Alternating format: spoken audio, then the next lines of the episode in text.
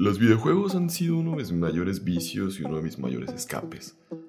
Cuando me acuerdo que mi papá se viene a Estados Unidos, cuando yo estaba niño, yo estaba por ahí en ese entonces en la primaria.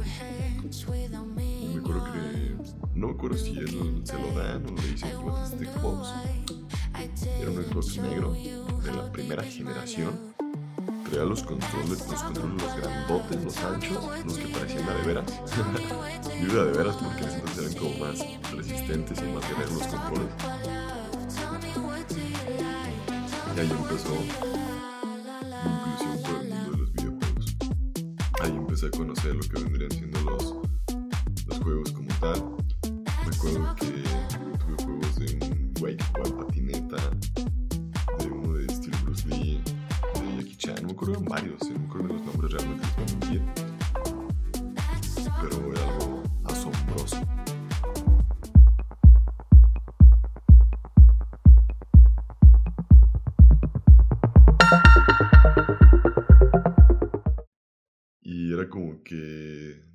las pocas personas, yo creo que en mi círculo social cercano que tenía el Xbox, porque en ese entonces el que estaba de moda era el PlayStation 1 y yo me acuerdo que podía pasar gran parte de mi día cuando estaba niño jugando videojuegos. Y me acuerdo que en ese entonces nomás teníamos creo como una tele o dos, no me acuerdo. Pero si yo quería jugar, me tenía que ir al cuarto de mis papás o a la sala y tenía que cambiarla, es, quitarles la tele literal. Y podía pasar horas jugando. Y si fuiste un niño introvertido o lo fuiste en tu crecimiento, así como yo, los videojuegos fue una forma de ser amigo. Sí, una forma de ser amigos. Y lograr algún tipo de progreso, ya sea en un mundo virtual que satisface tu cerebro. Aunque no lo crean, es cierto. Ya que se podía volver un tema de conversación con cualquier persona, el poder platicar de videojuegos, el, ¿qué estás haciendo tú ahora? ¿Qué estás jugando? ¿Qué esto? ¿Qué aquello? Y eso lo volvía, pues, una forma de poder conectar con los demás sin la necesidad de tener que tocar temas de la vida real. Y es por eso que el día hoy te quiero como platicar este tema de cambia el código, cambia los videojuegos por el código.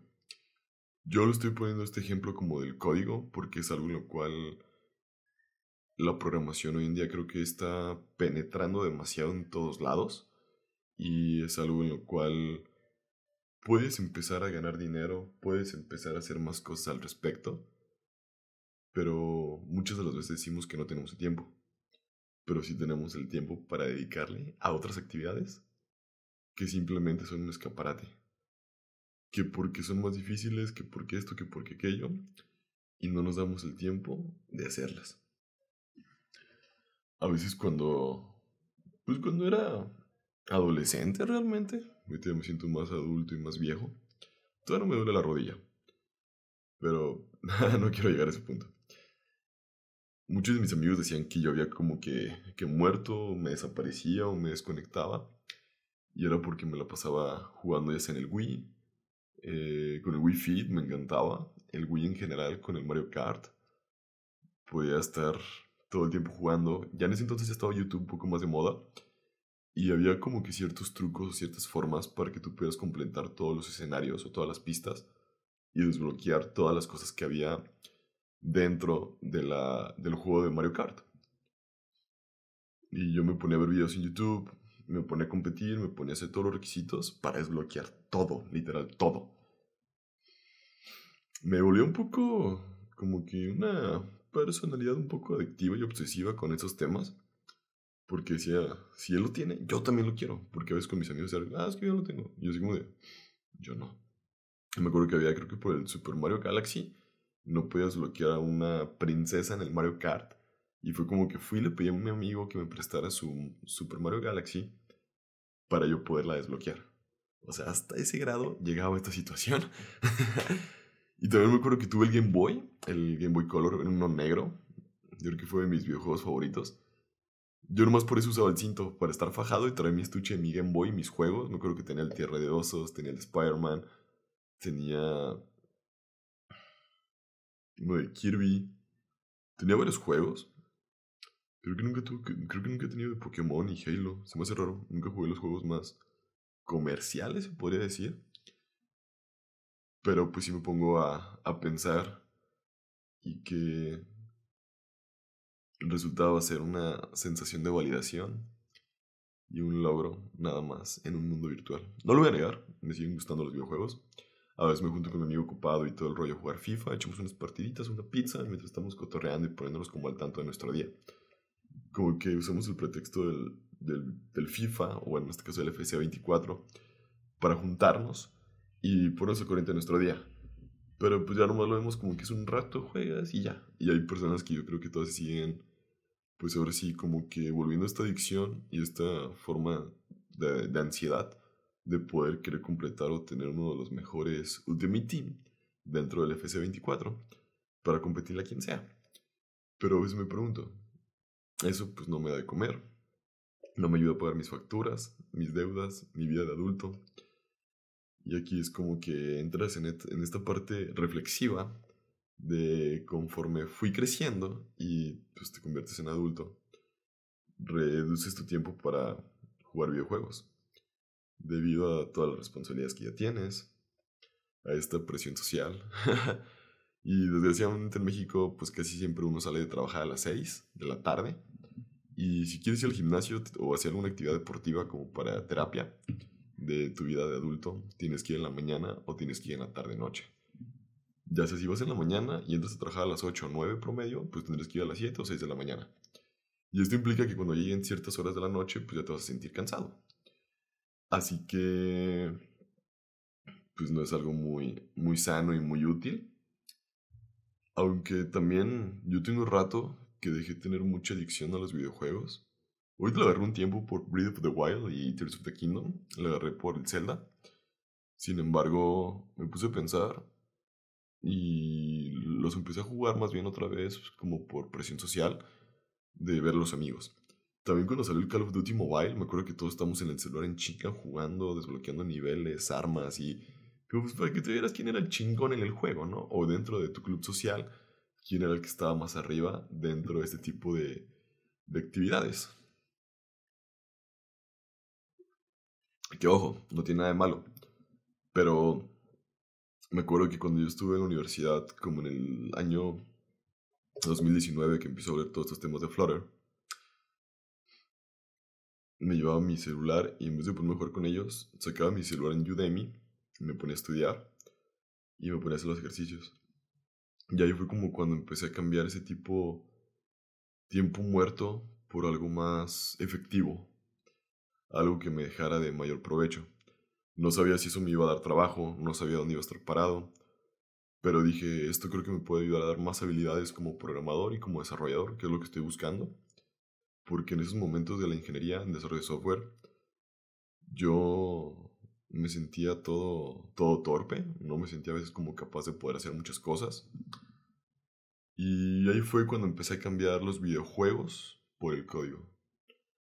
Porque me empezó a apasionar mucho la parte de desarrollo de aplicaciones móviles.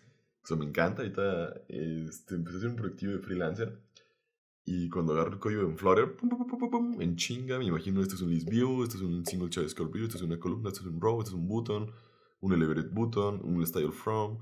Como que mi cabeza, no sé por qué, pero ha retenido demasiadas informaciones respecto a eso. Y eso que no lo he usado tanto en mi día a día. Si lo usara más, pues obviamente pues tendríamos mejores resultados. Pero lo que iba es que se vuelve eh, interesante cuando cambia ese tipo de cosas por código. Aunque sé que todavía cuando juego FIFA y todo el rollo, mi cerebro como que asocia ciertos movimientos, ciertas jugadas, de que el juego nunca cambia, realmente. Cambian los gráficos, cambian ciertas mejoras y todo el rollo, pero el concepto del juego sigue siendo el mismo, meter un gol y ganar y no perder, y ya, es conceptos básicos de fútbol. Y realmente agregan que uno que otros más regates, habilidades, pero pues ahí más es todo. Pero si ya nos vamos a la vida real, cada vez agregan más cosas a los currículums, a los requisitos de los puestos de trabajo, más situaciones de estas, que dices, ay cabrón, si vale la pena seguirte capacitando para estar un poquito más, pues, más allá o más arriba para nunca quedarte desactualizado. Y al parte, algún, a veces he hecho yo estudios de cuando tengo que ir a la oficina de forma presencial, cuánto tiempo paso de mi tiempo en el tráfico. Y a veces como que entras, en el tiempo del tráfico lo utilizo para podcast o lo utilizo para música. Porque también yo soy consumidor, la verdad. Y en esta parte es como que dices, mmm, en promedio son 8 horas a la semana cuando me toca ir de forma presencial, que es una, mes, una semana al mes, no es tanto. Y dices, bueno, y ya dices, música o podcast. Si voy solo, pues por lo me pongo música, como para irme relajado, tranquilo y todo el rollo, no estar como que todo el tiempo con mi cerebro en chinga pensando esto, esto, aquello, ¿no? Entonces es bueno tener un break. Y cuando voy con alguien platicando en el carro y todo el rollo como copiloto, cuando alguien más va de copiloto, para mí es una joya, porque puedes ir platicando con él, compartiendo puntos de vista, y aunque puedes hacer cierto tiempo más de, tráfico, pues como vienes cotorreando, no, no te pesa tanto. Eso me he dado cuenta que me ha pasado con mi amigo Brian cuando venimos en el carro los dos y le doy el ride un aventón de regreso, se siente gusto porque es como que, ah, vienes cotorreando, vienes echando chisme, platicando, bla, bla, bla, y te hace más ameno el camino. Y creo yo que uno de los grandes problemas es que no hemos sido conscientes de cuántas horas le invertimos al año a un videojuego o a una consola las miles de horas invertidas en un videojuego y pensar que podrías haber utilizado ese tiempo aprendiendo una habilidad valiosa como programar, eh, cocinar, escalar, este, cualquier otra cosa que te pudiera haber llamado la atención, pero no lo estás haciendo. Todo por estar haciendo clic en unos píxeles de una pantalla. O tú pudiste haber programado el siguiente videojuego que estaría haciendo adicción a los demás. Pero no lo estás haciendo. Esto me hubiera gustado escucharlo un poco más cuando tenía, no sé si 6, 17 años. Y haber aprendido a hacer más cosas en vez de haber perdido mi tiempo. Bueno, no. A lo mejor no fue tanto pérdida, lo disfruté. Pero le hubiera sacado más provecho en estos momentos. Por ejemplo, cambiar este tipo de, de juegos para aprender una habilidad valiosa como programar puede ser desafiante. Y también se habla mucho de identificar el momento del día en el que estás como en tu máximo nivel de energía y creatividad. Y puedes utilizar estas horas de tu día para aprender a programar durante unos dos o tres meses, hasta que no necesites estar al 100% de tus capacidades mentales para aprender los conceptos de la programación. Y una vez que llegues como a este punto, la lección entre jugar y programar, al final del día será más fácil, ya que enfrentarás muchísima menos resistencia mental. Al principio va a ser un dolor de huevos aprender a programar.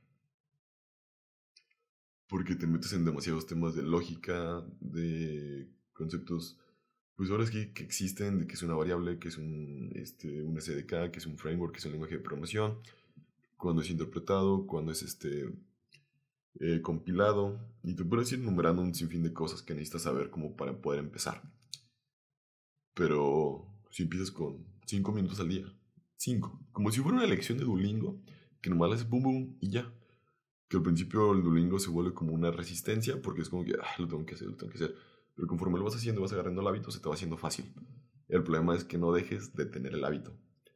O la otra es buscar algo que quieres desarrollar y quieres aprender. Y que puede ser un factor motivante para ti, ya sea por dinero o por conocimiento. Pero si lo haces por dinero, podrías tener un poco más de problemas. Así que en esta parte vamos a hablar del patrocinador del día de hoy, que es Buy Me Coffee. En Buy Me Coffee puedes comprarme un café, un latte, ya que es una forma como de donarme dinero, sin donarme dinero, ya que ese dinero se utiliza para cafés. Y de esta forma yo puedes comprarme un latte, puedes comprarme un cappuccino, un flat white, para yo poder seguir creando este contenido de forma gratuita para ustedes. Aunque no lo crean, a mí también me costó mucho sentarme a programar, y más cuando empezaba en el home office, ya que eran cuestiones como de, como que aquí voy a trabajar pero luego vas entendiendo que un programador solamente necesita una computadora y wifi para ponerse a jalar. Y tener luz por si te descarga. y bueno, si luchas por reemplazar el juego con la programación, Céntrate en tareas menos demandantes, pero aún productivas, que se alineen con tus metas generales. Y pues finalmente quiero agradecer al, al youtuber Big Boxy por inspirarme a hacer este video sobre reemplazar los juegos con la programación, ya que lo tomé la idea de él, con la inspiración de él, y necesitaba platicarlo. Creo que todos los que nos dedicamos a esta área de programación y tecnologías hemos pasado por algo similar, pero nunca nos hemos dado. O no hemos sido conscientes. Y simplemente te quiero dar gracias por llegar hasta el final del episodio. Recuerda que puedes dejar tus 5 estrellas en Spotify, en Apple Podcast también. Aquí en YouTube puedes dejar una manita arriba, tu suscripción y un comentario respecto al video. Y también me gustaría saber, si no fuera en programación, ¿tú en qué más quisieras aprovechar? Yo creo que es una pregunta que todos nos podríamos hacer. Porque yo sé que todos programamos, pero también tenemos otros gustos que nos apasionan. Uno de mis mejores amigos le encanta escribir. Y él en vez de estar a- gastando su tiempo en otras cosas, se pone a leer y a escribir cosas que a él le gustaría leer. Y bueno, esto ha sido todo por este episodio. Aquí está el café que nos acompañó el día de hoy. Muchísimas gracias a todos los que llegaron. Y la siguiente semana tendremos nuevo episodio de Coffee and Code.